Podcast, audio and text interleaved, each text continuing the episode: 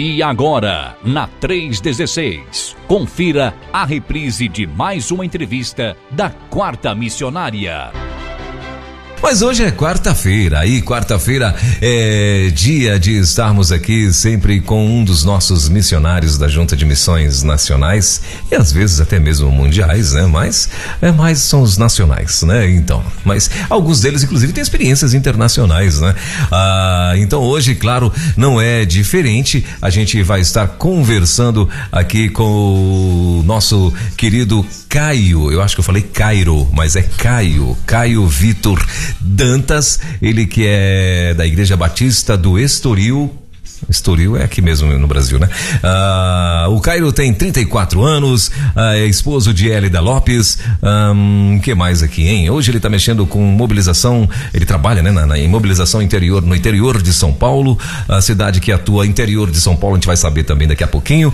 E, já eu já estou em outros outros projetos de missões nacionais, né? No Viver e Cristolândia lá no Espírito Santo. Bom, este então é meu amigo Caio Vitor, que está com a gente hoje na nossa quarta missionária. Fala, Caio. Bom dia, querido. Tudo na paz? Tudo tranquilo? Bom dia, bom dia, Welber. Bom dia a todos que nos acompanham. É um privilégio poder estar com vocês aqui nessa Opa. manhã. E é uma oportunidade ímpar que Deus nos dá de poder compartilhar um pouquinho daquilo que Deus tem feito, daquilo que Deus tem realizado. Então, a nossa Oração é que Deus fale ao seu coração, querido ouvinte, e que você possa ter o coração um pouquinho mais inflamado para a obra do Senhor. Que Deus legal. nos abençoe nessa jornada. Amém, beleza. Ô Caio, obrigado pela, por ter atendido o convite da gente, viu? Que Papai do Céu continue te abençoando aí você e tua casa. Ah, e claro, em nome de toda a audiência aí, a gente já quer agradecer aí a tua participação e, e, e né, e poder estar tá conversando com você, conhecendo um pouquinho mais eh, de mais um missionário, né? Ah, e, e, a primeira pergunta que eu quero te fazer, Caio, é você tá em que cidade? Que o pessoal botou só interior de São Paulo, interior de São Paulo Paulo, mas qual a cidade que você tá, que você atua? Então, eu, eu moro em Bauru, uhum. mas hoje na mobilização eu trabalho com o interior do estado de São Paulo, ah, né? Ah, ok. Então, Bauru é a minha base, mas eu rodo as associações do interior paulista. Ah, ok. Então, São Paulo do tamanho que é, você roda muito, hein, meu? Legal. Muito bom. Mas você é de onde? Você é, é paulista ou é do Espírito Santo? Eu sou paulista. Ah, eu sou é. paulista de uma, de uma cidade chamada uhum. Getulina. Getulina? Fica bem, é, bem ah. interior. Interior, interior mesmo, né? Como uhum. o pessoal diz, o, o porta bem puxado. Sim. Mas eu, eu, eu morei muitos anos no Espírito Santo, né? Uhum. Eu retornei para São Paulo ano passado, uhum. Mas eu fiquei quase 11 anos lá no, no Espírito Santo. Sim, maravilha. E, e aí é sempre a primeira pergunta no, no, tocante à vida pessoal do missionário que eu costumo fazer é como que foi o teu chamado, meu irmão? Quem foi que te disse que você ia ser missionário, hein? é, o meu chamado ele aconteceu num momento bem bem peculiar da minha vida. Uhum. Eu sou ex-aluno da Cristolândia. Olha aí. Eu fui eu fui resgatado aqui em São Paulo. Infelizmente eu eu fiquei quase 13 anos da minha vida nas drogas. Uhum. E aí em 2000, início de 2012, janeiro de 2012, eu fui acolhido na Cristolândia aqui em São Paulo. Uhum. Então, na época, o tratamento na Cristolândia ele era nove meses. Então, eu cumpri o tratamento de nove meses e um dia o pastor me fez o convite para fazer o Radical Brasil. Na época ia ser em Recife. Uhum. Ia ser em Recife. E aí eu saí daqui do interior de São Paulo e eu fui para Missão Batista Cristolândia na capital, atuar uhum. ali na Cracolândia na época ainda como o que nós chamávamos de facilitador. Uhum. E aí num dia eu fui dar banho. Naquela época nós dávamos cerca de 200, 300 banhos por dia em homens, em, em pessoas, em, em, homens em situação de rua, né? Uhum. E aí eu vi uma cena que me chocou muito. Que eu fui tirar a roupa de um rapaz E no momento em que eu fui tirar a bermuda dele, porque ele era cego, uhum. e ele estava muito drogado, que ele não tinha força de tirar a roupa. E a hora que eu fui abaixar a calça dele para ele tomar banho, saiu um pedaço da pele junto. Uhum. E isso foi uma cena que me marcou demais, uma cena Meu muito Deus. horrível. E naquele momento eu falei, eu não quero isso pra minha vida não. e aí eu liguei pra minha mãe e eu falei, eu vou embora eu vou voltar pro mercado de trabalho, eu vou estudar, mas não é isso que eu quero para mim. E aí na época quem era o, os coordenadores da Cristolândia aqui era o pastor Humberto e a Soraya. Uhum. E a missão em São Paulo é um galpão de dois andares. E aí eu desci do segundo andar e eu estava indo pro escritório dele. E no, naquele momento tinha um senhor sentado no canto que nós havíamos acolhido aquele dia uhum. estava aguardando a vaga para ir para uma das nossas unidades. E eu que tinha conversado com esse senhor, falando para ele que dava para sair, que dava para viver uma vida diferente, contei um pouquinho daquilo que tinha acontecido na minha vida. Uhum. E quando eu estava passando, esse senhor me chamou. E ele disse para mim assim: Caio, na verdade ele me chamou de Getulino, né? Porque era a forma como eles me chamavam lá na época e ele disse: Caio, Deus mandou eu ler isso aqui para você. Eu confesso para os irmãos que na hora que ele falou isso, eu ainda disse para ele assim: Deus mandou nada. Eu tenho Bíblia. Se Deus quiser, Deus vai falar comigo na minha. Mas mesmo assim, meio incrédulo, eu ainda fui próximo a ele. E quando eu cheguei perto dele, a Bíblia dele estava aberta em Isaías 41, no versículo 9 e 10, que diz: Tu a quem te chamei desde as extremidades da terra te escolhi dentro do mais excelente, eu te ajudo, te sustento, te fortaleço com a destra da minha justiça. Naquele momento eu caí de joelho, porque eu entendi que eu estava querendo fugir do chamado do Senhor. Meu Deus. E naquele momento eu entendi que Deus tinha algo além de um radical na minha vida. Ele tinha um chamado pastoral para minha vida, né? Então depois disso as coisas foram acontecendo até onde nós estamos hoje. Que coisa linda. E isso lá no Espírito Santo? Não, isso foi aqui em São Paulo. Ah, em São Paulo. Ah, ok. Em São Paulo. Eu fui pro Espírito Santo para começar as Cristolândias lá. Quando uhum. eu cheguei lá no Espírito Santo, não tinha nenhuma unidade ainda. Ah, então nós, nós trabalhamos inicialmente para reformar o prédio onde era a missão.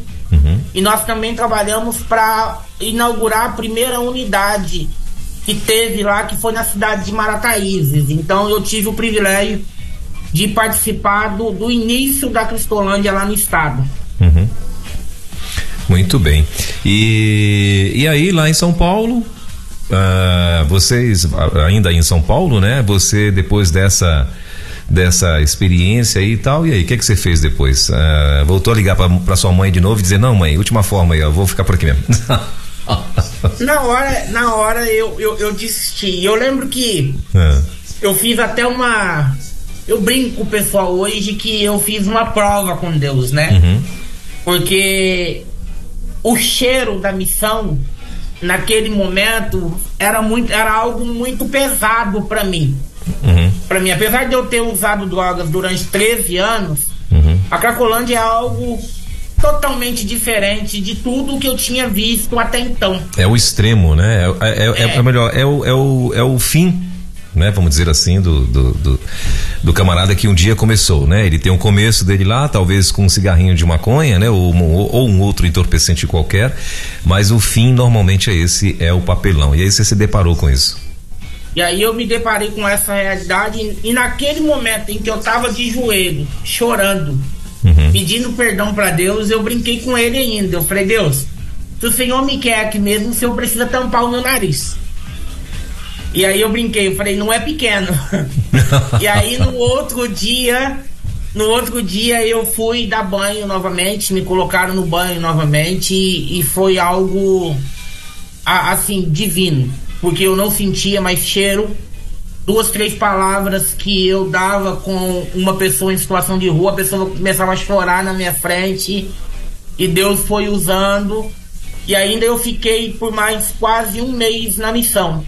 Uhum. E aí na época foi quando veio a possibilidade de eu tinha três oportunidades na época. Ir para Uhum. Minas, Minas também estava começando naquela época. Uhum. Ir para o Espírito Santo ou ir fazer o radical em Recife.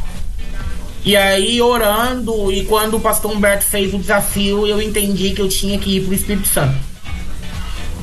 Sim, mas você foi pro radical. Você já não ainda não foi. é, é, mas esse radical que você foi é, é, é, foi para para é, para estar aprendendo a plantar igrejas e tal. Ou você já foi para radical para para Cristolândia mesmo?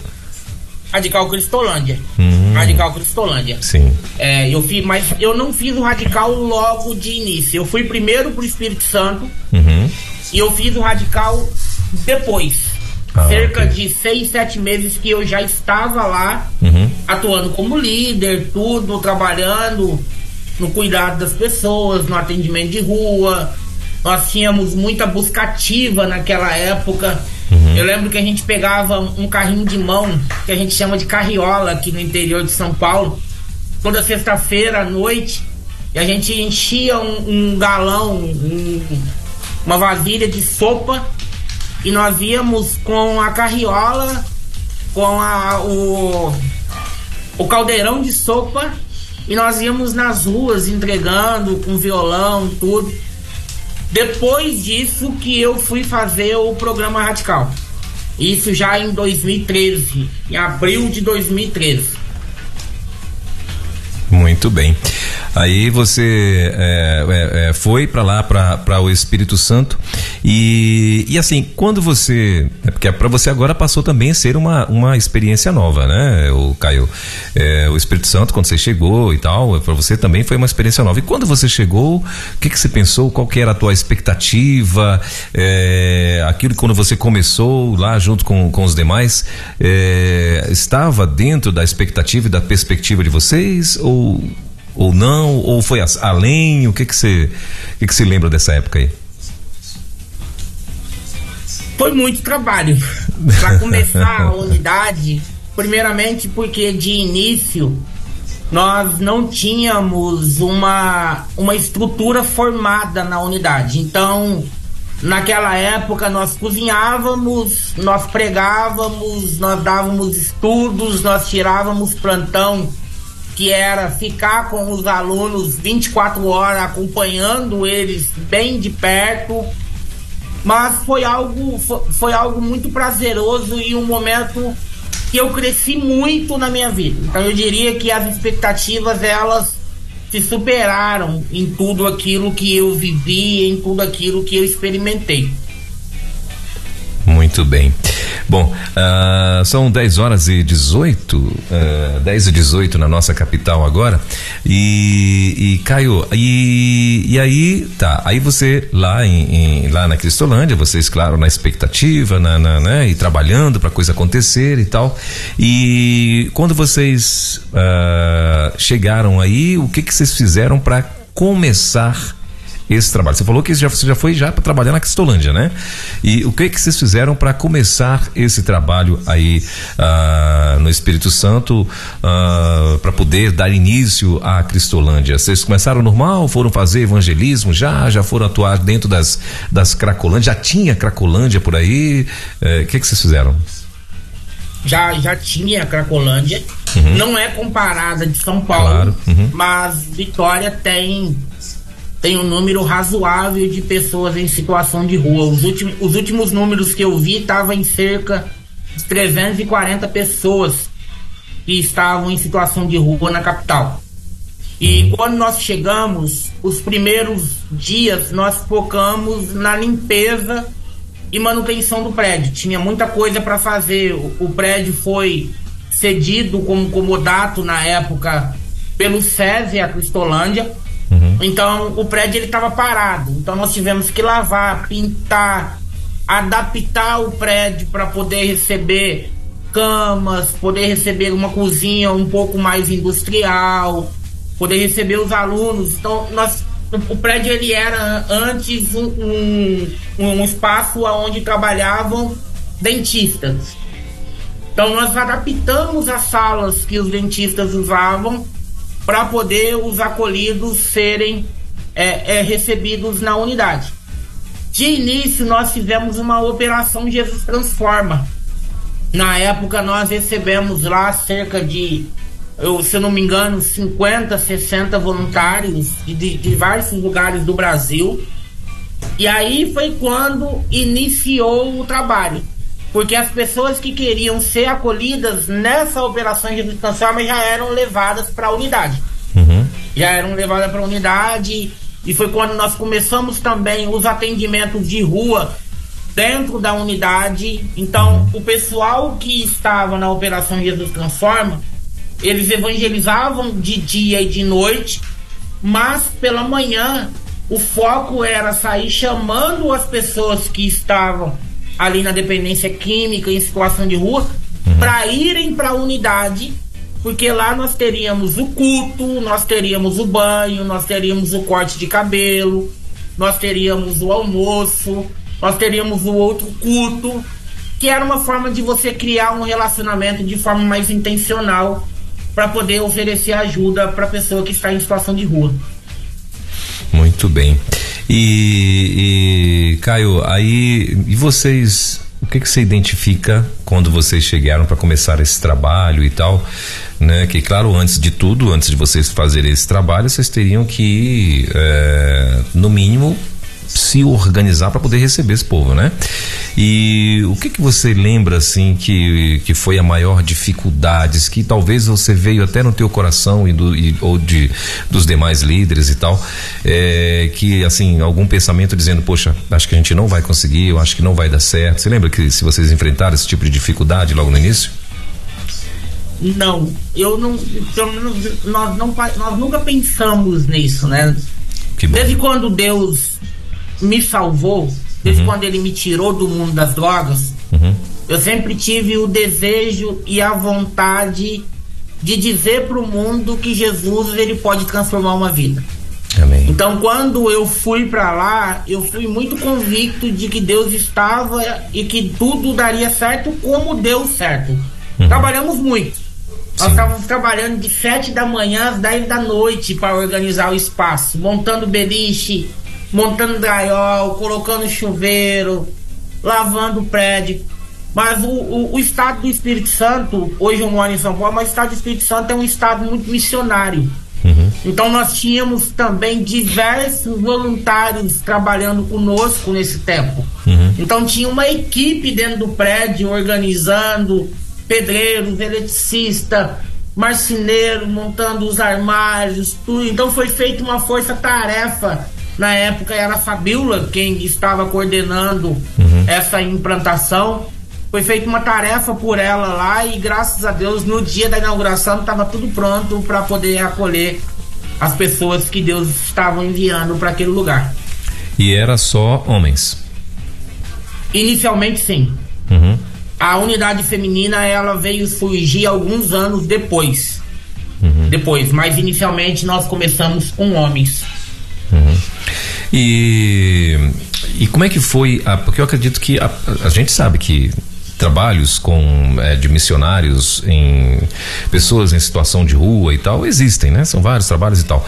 Só que a Cristolândia é algo muito organizado e tem já os seus uh, tem toda uma metodologia, né? Tem toda é, é, já um, um, um, como fazer, um como atuar, né? Tem ali o uh, vocês têm já todo um, um, cronograma, né? Desde a hora que essa dessa pessoa ela é acolhida até né, o, a, o dia da saída dela, você já tem ali toda uma pedagogia para poder cumprir e tal.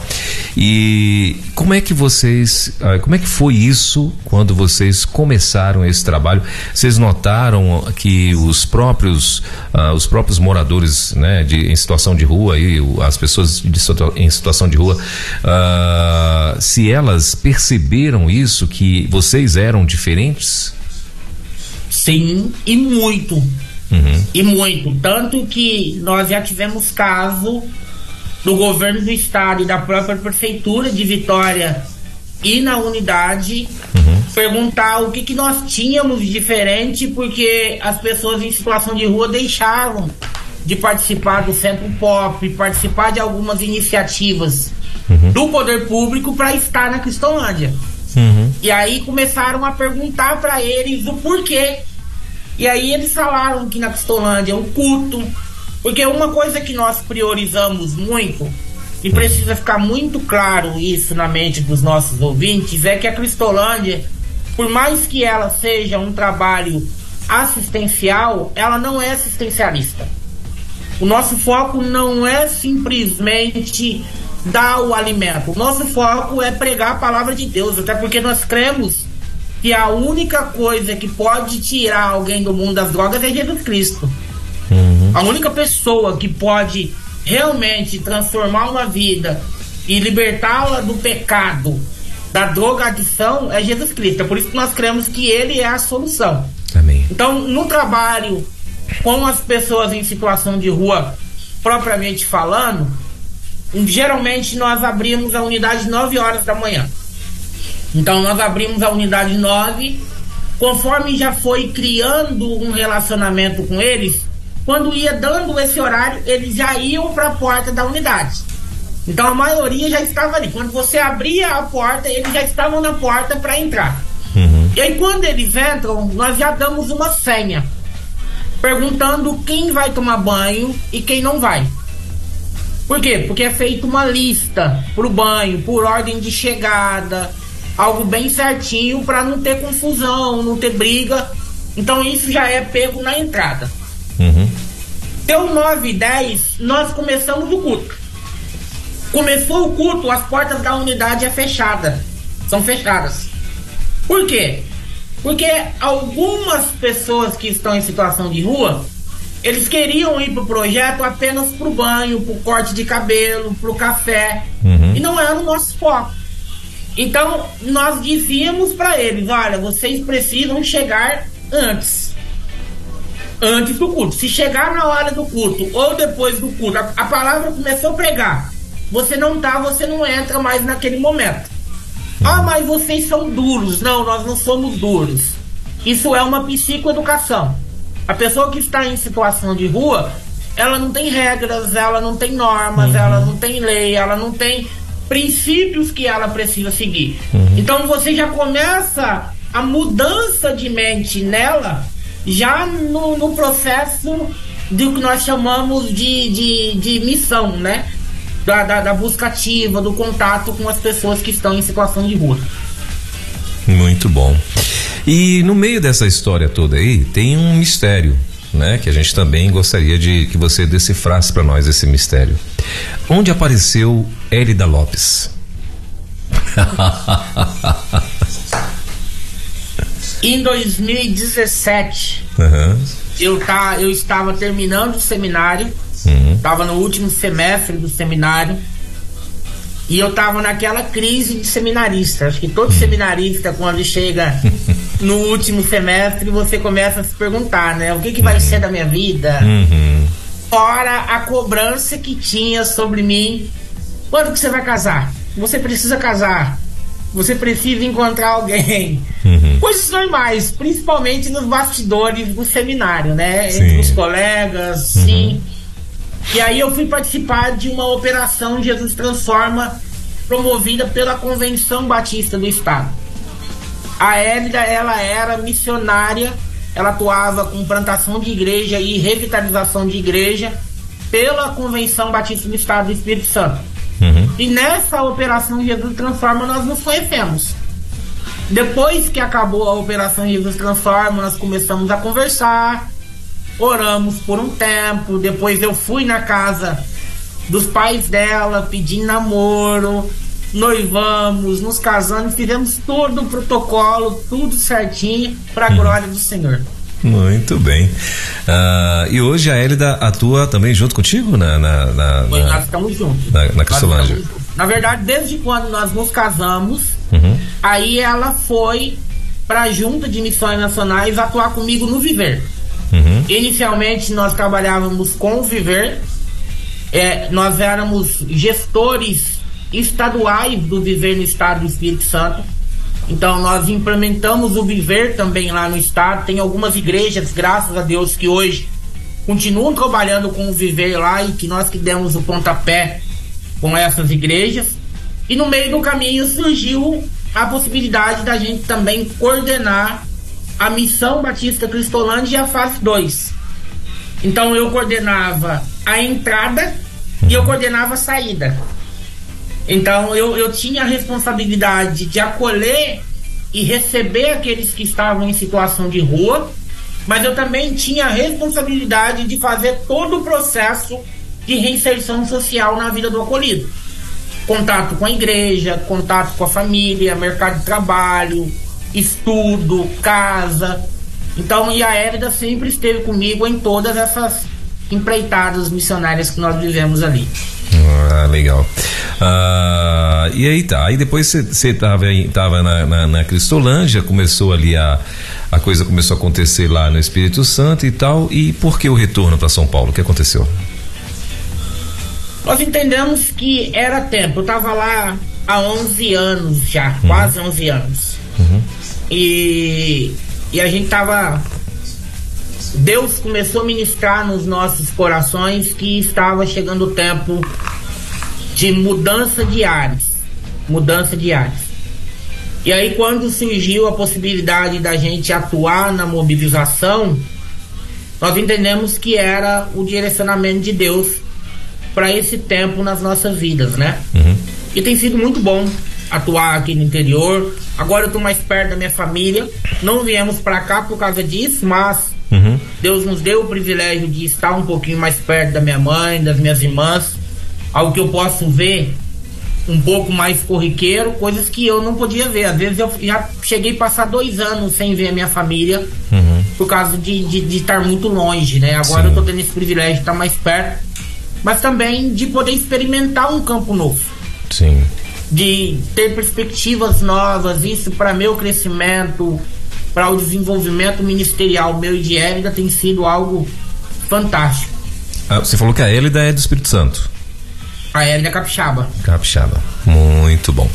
Ah, e aí, ah, vocês agora no, no, no em São Paulo. O que que faz um, um mobilizador? O, o, conta pra gente. A, a gente assim, uh, aqui na, na, na, rede, né, a gente sabe que tem muita gente ouvindo a rede. E não só são não só os batistas, né? A gente tem gente de muitas é, é, muitas denominações né, estão aqui linkados com a gente. Tem a galera da Assembleia, tem o pessoal, tem os Adventistas, temos aqui também ah, fora as igrejas pequenas, né, igrejas assim é, não pequenas de, de, tamanho, mas que eu falo assim, ah, ah, que, igrejas ah, como é que eu posso dizer, hein? Não convencionais. Isso, pronto, obrigado, é isso aí.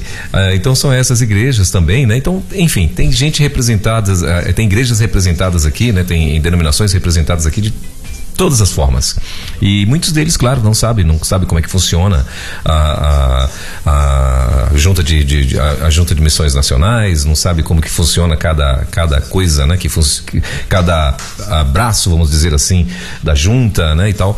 Então, mobilização, é, como é que o que que faz, é, o que que você faz, o que que a Hélida faz, o que que a pessoa como mobilizador, né? Você no caso que atua já em todo o interior e tal, qual é a tua função? Qual é o teu papel dentro desse muito boa pergunta. Programa. O nosso trabalho ele é bem amplo, uhum. bem amplo, mas o nosso foco principal é ser o elo de contato entre as igrejas com o campo missionário. Uhum. Então nós somos os responsáveis a estarem em contato com os pastores, a estar em contato com as igrejas, dando notícia do que tem acontecido com o campo, mostrando aquilo que tem sido realizado, mas também nós somos aqueles que vão e que vamos em busca de parceiros para que a obra missionária continue avançando. Uhum. Então somos nós quem vamos sentar no gabinete de um pastor, vamos apresentar para ele um casal missionário que talvez esteja no processo de contratação e nós vamos desafiá-los a, a, fazer uma parceria com esse casal ou com um determinado projeto uhum. para que a obra continue avançando. Então, o trabalho do mobilizador ele é um trabalho de representação. Nós representamos missões nacionais na, no, no nosso campo de atuação, na nossa área de atuação, né? Então, nós vamos até a, a, os pastores, as igrejas, e nós também somos ou temos como foco o objetivo levantar recursos para que a obra continue avançando e se desenvolvendo no nosso país. Muito bem, bom, bom demais. E, e todo, cada estado tem uma mobilização, é isso? Tem um, um tem mobilizadores. Tem hoje nós trabalhamos com al, al, algumas categorias, se uhum. assim eu posso dizer, de missionários mobilizadores. Uhum. Nós temos o que nós chamamos de MAI, que somos nós, os missionários de alianças estratégicas. Uhum. E nós também temos hoje é, uma categoria que tem nos ajudado muito, que são os missionários mobilizadores voluntários. Hoje os mais estão em alguns estados. Nós ainda não temos braço de estar em todos os estados brasileiros com um missionário contratado, uhum. por causa do, do, do, dos custos uhum. e algumas dinâmicas que tem para ter um missionário no campo dessa maneira. No entanto, com os missionários mobilizadores voluntários, nós estamos em todos os estados. Uhum. Então, esses missionários mobilizadores voluntários, eles trabalham conosco, eles nos ajudam a cuidar dos promotores daquelas regiões, tendo contato com os promotores, tendo contato com as igrejas por meio dos promotores de missões, né? Uhum. Muito bem, vale a pena lembrar aos nossos ouvintes, né, que assim, é, a gente vê o trabalho, o trabalho da Cristolândia, o trabalho do Viver, Escola, ah, são, é, aliás, são tantos trabalhos, né, nós temos lá onde a Fabíola está atuando hoje lá, é, a Vila Minha Pátria, né, ah, tem, tem tantos trabalhos, tantos braços, vamos dizer assim, da Junta de Missões Nacionais, né, acontecendo e tal, ah, os missionários radicais, os missionários que estão atuando em cidades com plantações de igrejas. A gente vê aqui uh, toda quarta-feira sempre tem um, alguém aqui. A gente às vezes a gente vê é, é, jovens, né, meninas, rapazes muito novos e tal começando o trabalho, indo, estão lá no interior de algum um desses estados aí e, e tal. Só que como o, o Caio falou aqui, uh, são missionários esses, esses no caso que estão plantando igrejas e tal, é, são exatamente esses missionários que o Caio está indo tentar convencer pessoas, pastores, é, é, igrejas e tal, a estarem, claro, é, em algum tipo de parceria. Né? Na, na, na, pior das hipóteses, ele tentar pelo menos bancar esse, esse missionário, né? Onde que ele vai estar e tal. Então, só que a igreja, por exemplo, para um pastor tomar uma decisão dessa, claro, ele tem que ter o apoio da igreja, né? Ele tem que ter ali a, a, a consciência de que a igreja ela tem que é, de fato, né, é, é, está ali presente e tal. Por quê? Porque assim, a gente está pegando, às vezes, uma dupla de missionários e coloca lá no interior, né, de, de, algum, de algum estado, né, e eles ali, eles têm um salário fixo né? Ah, para poder mantê-los. E além desse salário, tem aluguel da casa, né? Tem as contas fixas da casa, né? Ah, tem a internet, porque ele tem que ter a internet, porque ele precisa estar tá sendo orientado e orientando também, né? Enfim, está passando relatórios e por aí vai. E então assim, e tudo isso são custos, né? Às vezes a gente está entrevistando aqui um, um, missionário e a gente acha lindo, né, Caio? Gente, os, os, missionários contando as histórias, né? Poxa, a coisa está acontecendo, né? Tem, tem, tem Cristolândia lá no, no Espírito Santo, Cristolândia feminino, masculino, tem Cristolândia em Brasília, Cristolândia no Rio, Cristolândia em São Paulo. Aí é, poxa, a gente fica aqui vibrando, né? Poxa vida, meu Deus do céu, que coisa linda, Cristolândia e tal, nananã. Só que às vezes, assim, às vezes era bom a gente ter uma curiosidade de perguntar assim para um, um, um coordenador da Cristolândia, mano, quanto que gasta uma Cristolândia, né, assim, para eu manter, por exemplo, aqui em Brasília, essa Cristolândia, que talvez aqui de Brasília, não sei se é uma das maiores ou das menores, né, mas eu acredito que é uma das médias, né? Quanto que eu gasto mensalmente para eu manter uma Cristolândia dessa? Né? Ou seja, e, e, e, e, não é só com, com despesas ah, ah, de, de, de, alimentação, de roupa, de vestuário, de, de higiene, não, não, não, não é só isso. Temos os voluntários, claro, mas nós temos os missionários que tomam conta desses lugares não é? Ah, por exemplo, o Caio mesmo e a esposa para poder viajar, ele para poder, né, estar ali de cidade em cidade e tal e conversando, apresentando projetos, apresentando os desafios para os pastores, para as igrejas, o Caio e a esposa precisa ser mantido, é óbvio, né? Então assim, e aí às vezes a gente tá só vendo essa coisa e assim, né? A gente faz um coraçãozinho, nossa, que coisa linda, né? Olha a parte romântica, né, Caio? Mas assim, e só Deus Pastor Fernando, Fabrício e os demais eh, coordenadores aí da Cristolândia, né? É que sabem o que o que, que eles têm que fazer e não fazer, né? Para poder manter e aumentar esse trabalho, porque é o sonho né, da, da, da, da, da Junta de Missões Nacionais é, é, aumentar, poder mesmo salariar toda essa galera, né, bancar todo mundo e tal. Então, assim, seria muito bom que você, né, que está aí nos ouvindo hoje, né, se você ainda não é um, uma pessoa que. Eu sei que você ora já pela Junta de Missões Nacionais, eu sei que você é uma pessoa comprometida em oração, mas, assim, faz um esforço, faz um compromisso também, não é, o Caio? Para que possa estar abençoando de alguma forma a Junta de Missões Nacionais. Se você simpatizou com algo específico, ah, olha, eu, eu quero muito ajudar a Cristolândia, eu quero muito ajudar a, a, a lá a, Vila Minha Pátria. Eu quero muito ajudar aí a, a, os mobilizadores e tal. Então, assim, entre em contato. Como que eu faço para eu mandar ali, ah, sei lá, ah, 10 reais, 100 reais, mil reais, 10 mil reais mensais? Eu quero ter esse compromisso. Eu quero muito ajudar a fazer esse, esse negócio aí crescer e tal. Como que eu faço? Entende? Então, assim, às vezes dá, né, é, para você fazer. Você tem desejo de alguma forma. Às vezes a gente fica aqui morrendo de vontade, de desejo. Poxa vida, eu queria tanto fazer missões e tal, mas eu não tenho tenho tempo, Deus, a minha empresa não deixa, meu trabalho não deixa e tal. Meu irmão, você pode ser um missionário, ah, aquele missionário que envia né? Você pode ser aquele cara que envia, você pode ser o cara que mantém, o mantenedor, né?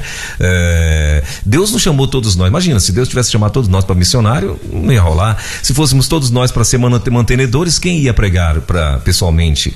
Quem ia chegar, né, na, na, pessoa, como o Caio falou lá no início, chegou com um irmão e falou, ó, contou para ele ali o testemunho e tal, e, e, e para aquele irmão mudasse de vida, né? Então assim, então todos nós temos uma função, mas assim que a gente não fique somente no romantismo, na puxa, mas é lindo esse trabalho. Esse trabalho custa dinheiro, né? E, e, e dinheiro é caro, né? Então assim, é, que nós tenhamos, né? Você que está aí ouvindo a gente, Faça um propósito com Deus. Fala, Deus, eu quero, além de orar por esse, uh, por esse trabalho, por esses missionários, eu quero também ser um mantenedor em nome de Jesus. Eu quero muito mesmo, eu quero que o Senhor me abençoe para que eu faça uma aliança de ser um mantenedor firme ali toda, todo mês e tal, de estar tá abençoando esses projetos. Não é isso, Caio? Uh, é, isso é, isso é, é, é, é, é necessário né? E, e, vale muito a pena, né? Porque, poxa, é bom quando você senta com um pastor e chega, poxa, pastor, eu tenho aqui um casal e o cara. Já aconteceu isso de você chegar, pastor, eu tenho um casal para poder, eu tenho uma dupla de missionários para mandar para uma cidade e tal. É uma cidade que vocês podem aqui abençoar e tal. E o pastor virar para você e dizer, não, rapaz, pode mandar duas. Nós temos condição de mandar duas duplas, de bancar duas duplas. Já aconteceu isso ou não? Duas eu não cheguei ainda nesse nível, não. Olha aí. tá vendo aí? Mas. é, é, a sua fala foi muito pertinente, né? Porque Deus ele vai fazer a obra. Amém. Deus ele vai uhum. fazer. Sim. Por meio de nós ou sem nós. Isso é fato. Mas ele nos dá o privilégio de sermos participantes da obra dele. Uhum. E como você disse, e, e alguém já falou também que a obra missionária ela é feita pelo um tripé, né? Por um tripé. Uhum. Ela é feita pelos pés dos que vão, pelos joelhos do que, dos que oram e pelas mãos dos que ofertam. Amém. Dos que ofertam. E a igreja, historicamente, ela sempre foi generosa. Eu gosto de olhar muito para a igreja de Antioquia. Uhum. Quando eles, lá no livro de Atos, resolvem enviar Paulo e Barnabé, e eles sustentam Paulo e Barnabé. E aí no capítulo 14, no finalzinho, é interessante que Paulo e Barnabé voltam para a igreja para contar aquilo que estava acontecendo. Então por isso que esses momentos aqui da quarta missionária, as campanhas missionárias que nós fazemos, nós estamos agora em campanha de missões nacionais com o tema A Solução é Jesus Cristo, que são os momentos em que nós separamos para que os missionários voltem às igrejas, para que os missionários estejam nas igrejas, compartilhando aquilo que Deus fez por meio deles e por meio da igreja. Porque vale lembrar também, irmão ou pastor, que quem envia o missionário é a igreja local. Uhum. É a igreja local. Então, se a igreja local ela abre mão da oportunidade que Deus dá para ela, ela tá dizendo assim, Senhor, você pode continuar, o Senhor pode continuar chamando, o Senhor pode continuar vocacionando, mas nós não vamos participar daquilo que o Senhor está fazendo. Então, o que nós trabalhamos para fazer é vamos juntos, porque nós acreditamos que juntos nós somos mais fortes. Amém. Se cada um contribuir com um pouquinho, se cada um ajudar, nós veremos a nossa pátria salva para Cristo Jesus. Amém. É isso aí. E, e, e, e Caio, a gente está começando já a entrar aqui no nosso na nossa bate nosso fim de entrevista, né? Aqui desse bate-papo. Uh, mas eu queria que você, contasse pra gente, né? Você já, já, aliás, você já chegou aqui de sola, né? Você já chegou contando uma experiência que, que empaquetou aí a tua vida, que foi que fez você ficar, né? É, confirmar o teu chamado para missionário e tal.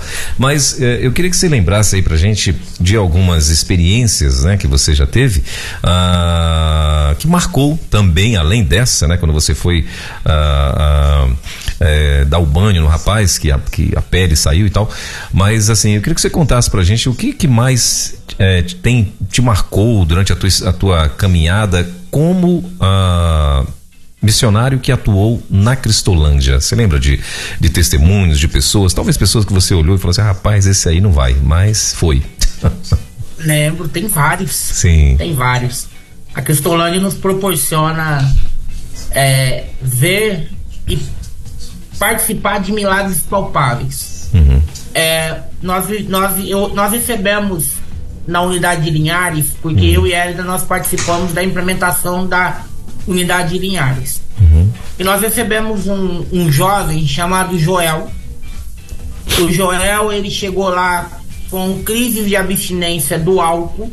Meu Deus. E as crises de abstinência do álcool são as piores crises que existem. Só para o irmão e os irmãos que nos acompanham ter ideia, hum. às vezes eu chegava na unidade pela manhã para ter o dia de trabalho e os alunos falavam comigo, pastor, essa noite o Joel tava vendo bicho dentro do quarto. E aí eu chamava o Joel para conversar e o Joel falava para mim assim, pastor, essa noite tinha dois cavalos nos ventiladores. Deus. Então só para vocês terem uma noção.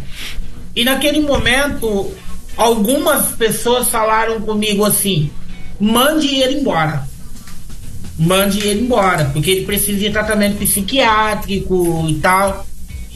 E Deus colocou uma convicção no meu coração de que eu não deveria mandar ele embora. Que aquilo era um momento e que aquela circunstância ia passar. Eu banquei o Joel. O Joel, ele no início não conseguia comer, então eu e um radical, nós revezávamos dando comida na boca dele. Nós dávamos banho nele inicialmente. E só para encurtar a história, Deus devolveu a esposa, Deus devolveu a filha, Deus devolveu o mercado de trabalho. E esses dias eu recebi uma foto dele e da esposa com a filha no culto e ele dizendo: Pastor, muito obrigado por ter acreditado em mim. Meu Deus. Então, vale a pena acreditar em pessoas, vale a pena investir em vidas. Outra história que me marcou muito foi há dois anos atrás, dois anos e pouquinho atrás, nós estávamos na pandemia e a unidade estava fechada, então nós não estávamos conseguindo receber as pessoas em situação de rua dentro da unidade. Então nós estávamos indo até a Cracolândia todos os dias levar uma marmita e uma garrafinha de água mineral. Então nós parávamos o carro dentro da o carro da Cristolândia dentro da Cracolândia, fazíamos uma oração, uma reflexão de 10 minutos orávamos novamente e servíamos o alimento. Todos os dias. Todos os dias. Até que um dia eu fui lá junto com o missionário Ludemir fazer entrega. E naquele momento Deus ministrou no meu coração assim: Eu quero que você faça um dia dos pais diferente aqui dentro. E aí, na época, nós coordenávamos uma equipe de 18, 18 missionários lá. E aí eu reuni a minha equipe do Vivei da Cristolândia. E eu falei com eles assim: olha, eu quero fazer um dia dos pais diferente para as pessoas que estão na Cracolândia. Nós vamos montar umas marmitex. Nós vamos comprar refrigerante. Nós vamos fazer sacolinha surpresa. E na época nós estávamos recebendo um grupo da PIB de Curitiba lá na unidade também. Então nós pegamos jovens com violino, violão, fizemos mesa, enfeitamos as mesas, cartazes e fomos para dentro da Cracolândia e passamos uma manhã com eles lá, evangelizando, servimos café da manhã, servimos o almoço e teve uma, algo que me marcou muito, que foi quando eu cheguei perto do seu Antônio. O seu Antônio, ele estava bem debilitado por causa do uso das drogas. E eu falei com ele assim, seu Antônio, vamos se alimentar? E ele falou, pastor, eu não consigo levantar. Eu dei a mão pro seu Antônio, eu levantei. E na hora que ele estava levantando, eu falei para ele assim, seu Antônio, deixa eu dar um abraço no senhor. E aí ele olhou para mim e falou, pastor, não me abraça não, eu tô sujo. E desculpa. E naquele momento eu fui e eu dei um abraço no seu Antônio. E eu fiquei mais ou menos uns 5 minutos abraçado com o seu Antônio e ele chorava. Mas ele chorava de soluçar. E ele abraçado comigo. E aí quando acabou o abraço eu perguntei para ele assim, seu Antônio, por que, que o senhor tá chorando? Ele falou, pastor, eu não lembro a última vez que eu recebi um abraço na minha vida. E ele disse uma frase para mim que eu nunca mais vou me esquecer. Ele falou, pastor, o mundo nos faz sermos seres invisíveis. Mas a igreja não. Vocês estão aqui. Enquanto todo mundo nos rejeita, vocês estão nos amando. Então nós acolhemos o seu Antônio e ele estava caminhando. Até a última notícia que eu tive, ele estava dentro da unidade caminhando. Então eu acredito que um abraço pode fazer a diferença na vida de uma pessoa. Amém. É, me marcou muito essa experiência. Toda vez que eu falo, ela mexe muito comigo. Porque eu realmente acredito que a igreja pode fazer a diferença do mundo. Eu acredito que o problema do mundo não, não seja política. Eu acredito que o problema do mundo não seja nada do que esse mundo tenha. Para mim, o, o problema do mundo é o pecado. E a única solução contra o pecado é Jesus Cristo. Mas a igreja precisa se levantar. Nós precisamos ser realmente a igreja gloriosa, a igreja corajosa do Senhor Jesus, de ir até as portas do inferno, arrombar as portas do inferno, entrar, tirar as pessoas e levar para o céu. E é isso que nós fizemos, é isso que nós temos feito. Eu poderia dizer mais outros aqui, se tiver tempo. mas essas duas histórias me marcaram bastante. Até porque elas não são antigas, são algo que eu vivi há, há pouco tempo, né? Uhum. Há pouco tempo. Mas só para encerrar, uhum. eu, eu gosto muito da história do Mateus. O Mateus ele chegou na Cristolândia num dia de sexta-feira. Na época nós tínhamos vigília toda sexta-feira à noite. E a, nós abrimos as portas da unidade para quem estivesse passando na rua, se quisesse entrar, quisesse participar ali, receber uma oração, estava aberto para quem quisesse participar. Mas era algo interno. Uhum. Era algo interno. Perdão. E naquele momento eu desci, a Cristolândia lá era um prédio de cinco andares. Eu desci e quando eu fui abrir a porta, eu me deparei com um negão, dois metros de altura, cabelo desse tamanho, sem camisa, descalço. E ele olhou para mim e ele falou assim: Pastor, me ajuda. Minha mãe já comprou o meu caixão. E realmente a mãe dele já tinha comprado o caixão dele porque ela achava que ele iria morrer logo. E naquele momento eu pedi para que o Mateus entrasse na unidade, pedi para os meninos darem um banho nele, servir comida, refeição. E aí na época eu liguei pro coordenador e falei com ele assim, olha, tem tal pessoa aqui, ele falou, ah, pede para ele vir amanhã. Eu falei, pastor, eu já colhi. eu já coloquei para dentro, já tá aqui dentro da unidade. Me perdoe se eu quebrei as regras, mas eu acolhi o Mateus. E o Mateus, por um bom tempo, foi missionário dos batistas brasileiros. Mateus está trabalhando. Mateus, eu tive o privilégio de caminhar junto dele. Então, nós podemos fazer a diferença nesse mundo. A igreja pode tocar nas almas feridas, a igreja pode tocar nas pessoas perdidas, porque nós temos a solução.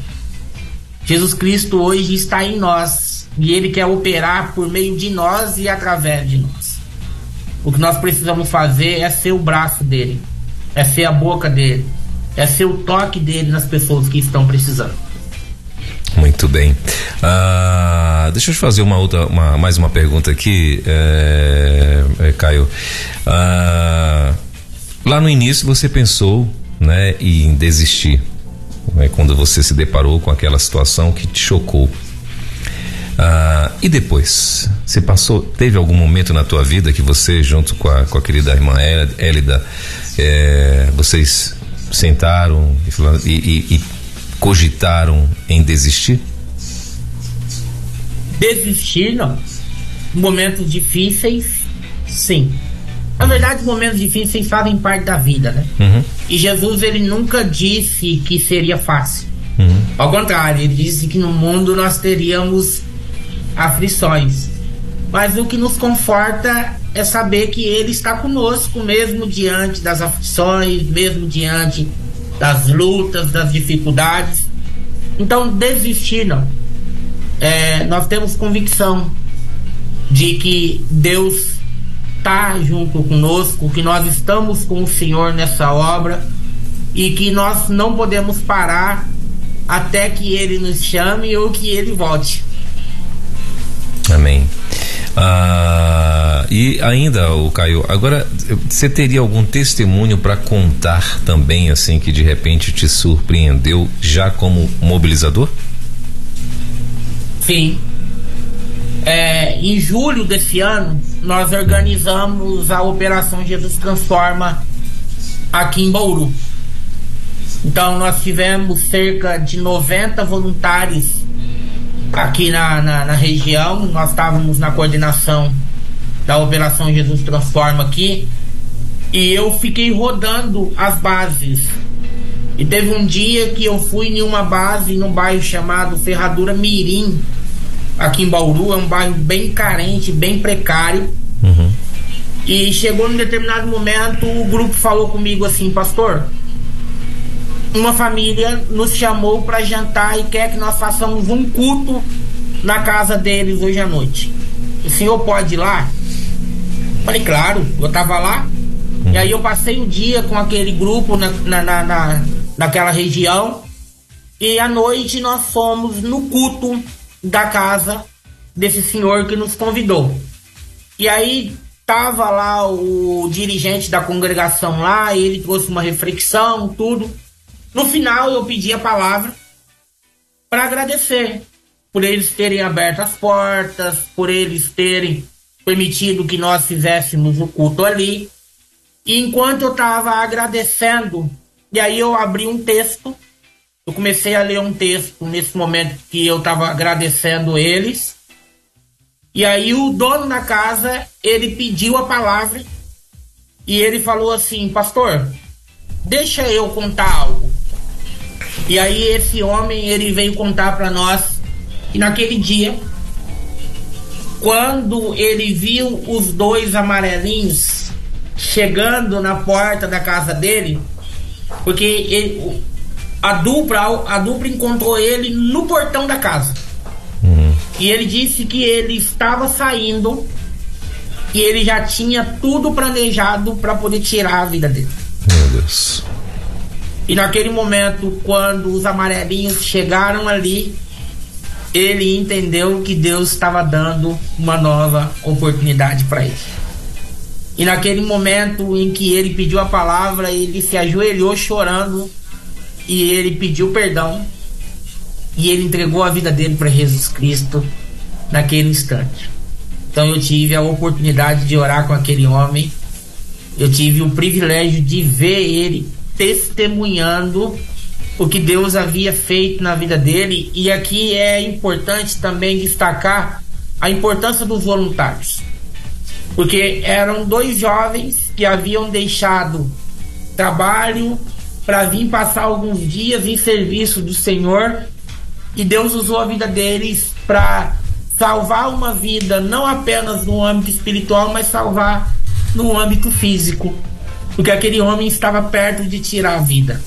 Mas no momento em que Jesus chegou, ele recebeu a vida. Então essa foi uma experiência que me marcou muito agora, poucos meses atrás. Que legal. Uh, e Caio, para a gente encerrar, eu queria que você, se você tivesse também, uh, ainda há pouco a gente falou a respeito de, de, de, de ofertas e né, de oração e tal, do povo tá mantendo aí a, a, a junta, os missionários. Uh, se você lembrar, eu queria que você também contasse para a gente como testemunho é, já como mobilizador, né?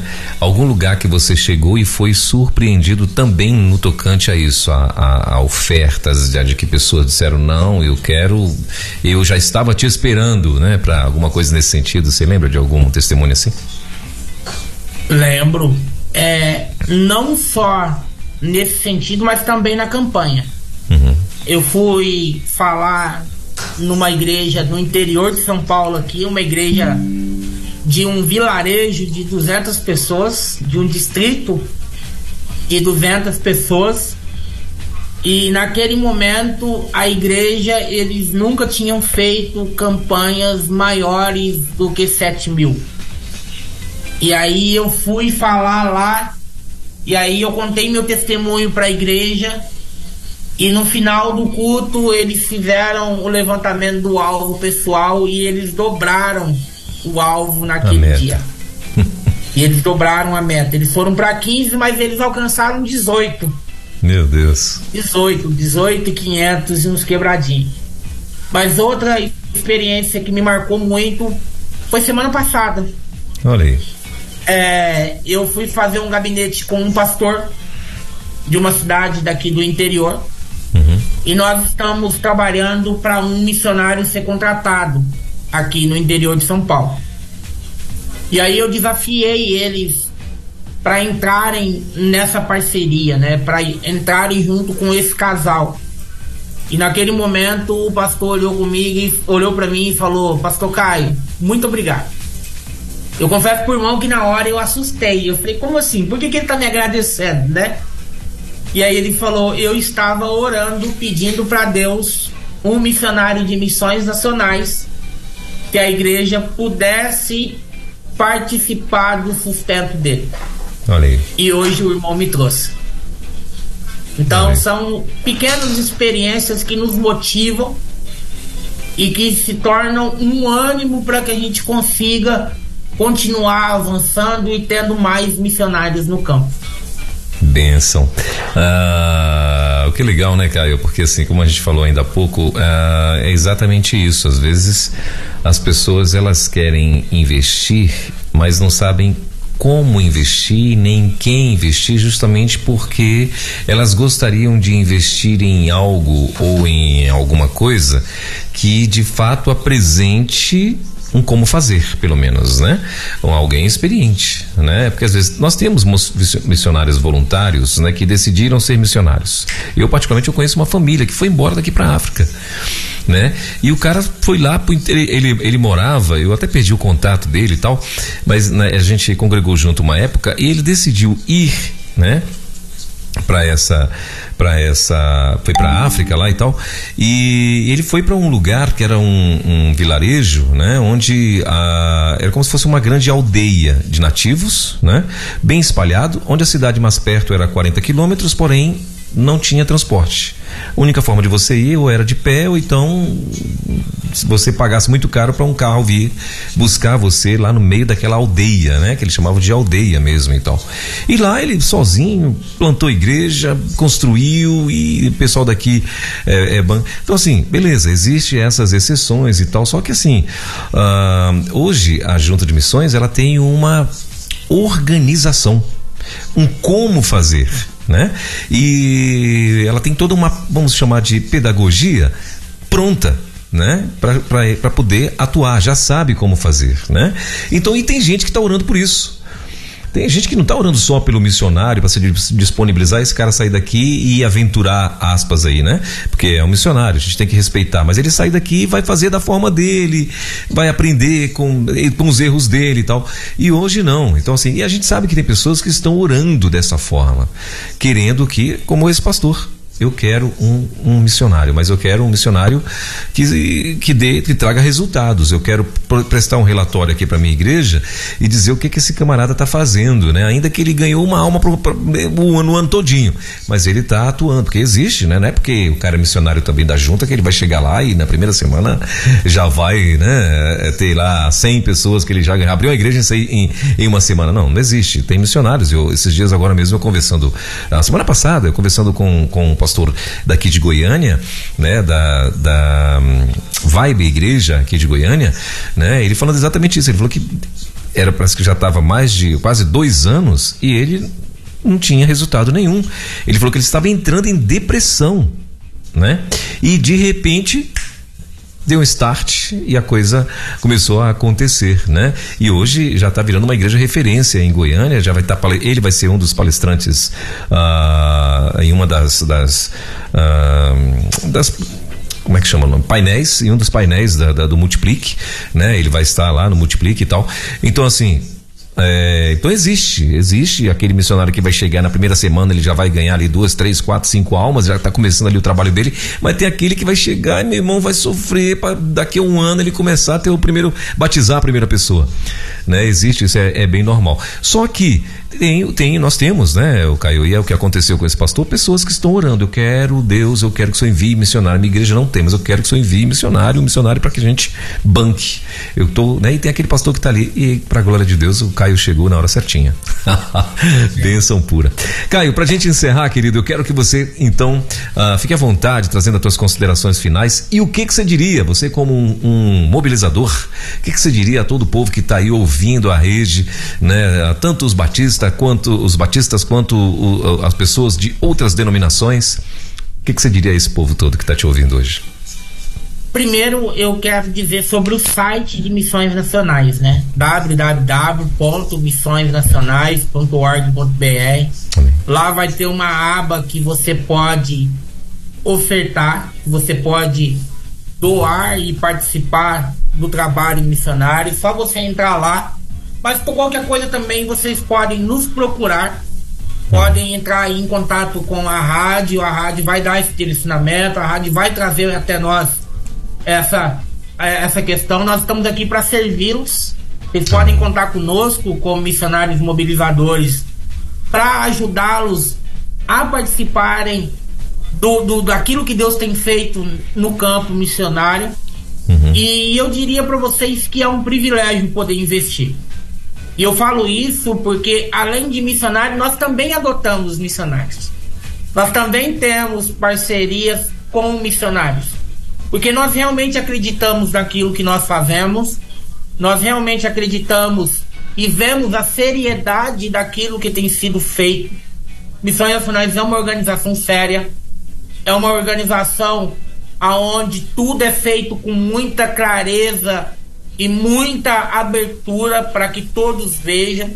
Então, nós fazemos isso com alegria e com satisfação por saber que nós fazemos parte de uma organização comprometida com os valores do reino de Deus. Com os valores do reino de Deus. E a minha palavra para as pessoas que nos ouvem é: Deus vai fazer. Mas Ele quer dar o privilégio que você participe daquilo que Ele está fazendo. Então eu diria para vocês: se você não pode ir, ore. Nós precisamos mais de oração do que propriamente dito de recursos. Porque os recursos é do Senhor. Se a igreja não enviar, ele vai levantar alguém que vai enviar esse recurso. Que vai enviar esse recurso. A obra é dele. É dele. Mas você pode participar da obra dele orando. Mas você também pode não permitir que Deus levante o recurso com o ímpio. E você assumir a responsabilidade de dizer: não, senhor, que o senhor está chamando pessoas para obra missionária, eu vou junto com essa pessoa, sustentando e mantendo ela no campo. Então eu diria para você: participe daquilo que Deus tem feito, porque todo o nosso trabalho no Senhor nunca é vão. Deus sabe de tudo aquilo que nós fazemos para Ele, por Ele, para que o nome dele seja engrandecido e glorificado. E o povo de Deus conta com as suas orações, mas também conta com os seus recursos. Deus quer usar os recursos da igreja para que a obra dele avance. E esses recursos estão comigo e com você. O que nós precisamos fazer é ser generosos sabendo que dinheiro compra coisas, mas oferta salva vidas. Que Deus nos abençoe. Muito bem. Conversamos então nessa manhã aqui na Quarta Missionária com nosso querido Caio Vitor Dantas, esposo de Elida Lopes, plugados aqui com a gente também, sempre na rede. E hoje, claro, é, nesse bate-papo aqui ah, da nossa quarta missionária, nessa quarta missionária, onde toda quarta-feira a gente tem né, essa, essa, esse bate-papo conhecendo os nossos missionários, suas experiências, né? E hoje, claro, não sendo diferente. Caio, Obrigado, querido. Deus abençoe a sua vida. Deus abençoe a Élida, né? Que Papai do Céu continue visitando aí os sonhos e, e projetos de vocês, né? E claro, espero vê-los mais vezes. Espero conversar com vocês outras vezes também, com você, com a esposa, outras vezes. E claro, com muito mais novidades aqui pra gente, né? E espero aí no, no até breve a gente estar com mais um bate-papo aqui na Quarta Missionária junto com vocês, viu? Obrigado mais uma vez em nome de toda a audiência por ter atendido o nosso convite, né? E até a próxima, então. Bom fim de semana para você aí. Amém. Deus abençoe a todos. Valeu, obrigado, querido. Bom, então tá aí, quarta missionária de hoje, meu irmão. Conversando com o nosso amigo, com o nosso querido Caio Vitor, diretamente lá de Bauru, né? Ele que hoje é um dos mobilizadores, né? Que atua ah, lá no interior de São Paulo e tá aí, esteve aqui com a gente na nossa quarta missionária, nossa quarta missionária que volta na quarta-feira que vem, permitindo Deus. Você acabou de ouvir mais uma sensacional reprise da Quarta Missionária, aqui na Rede 316.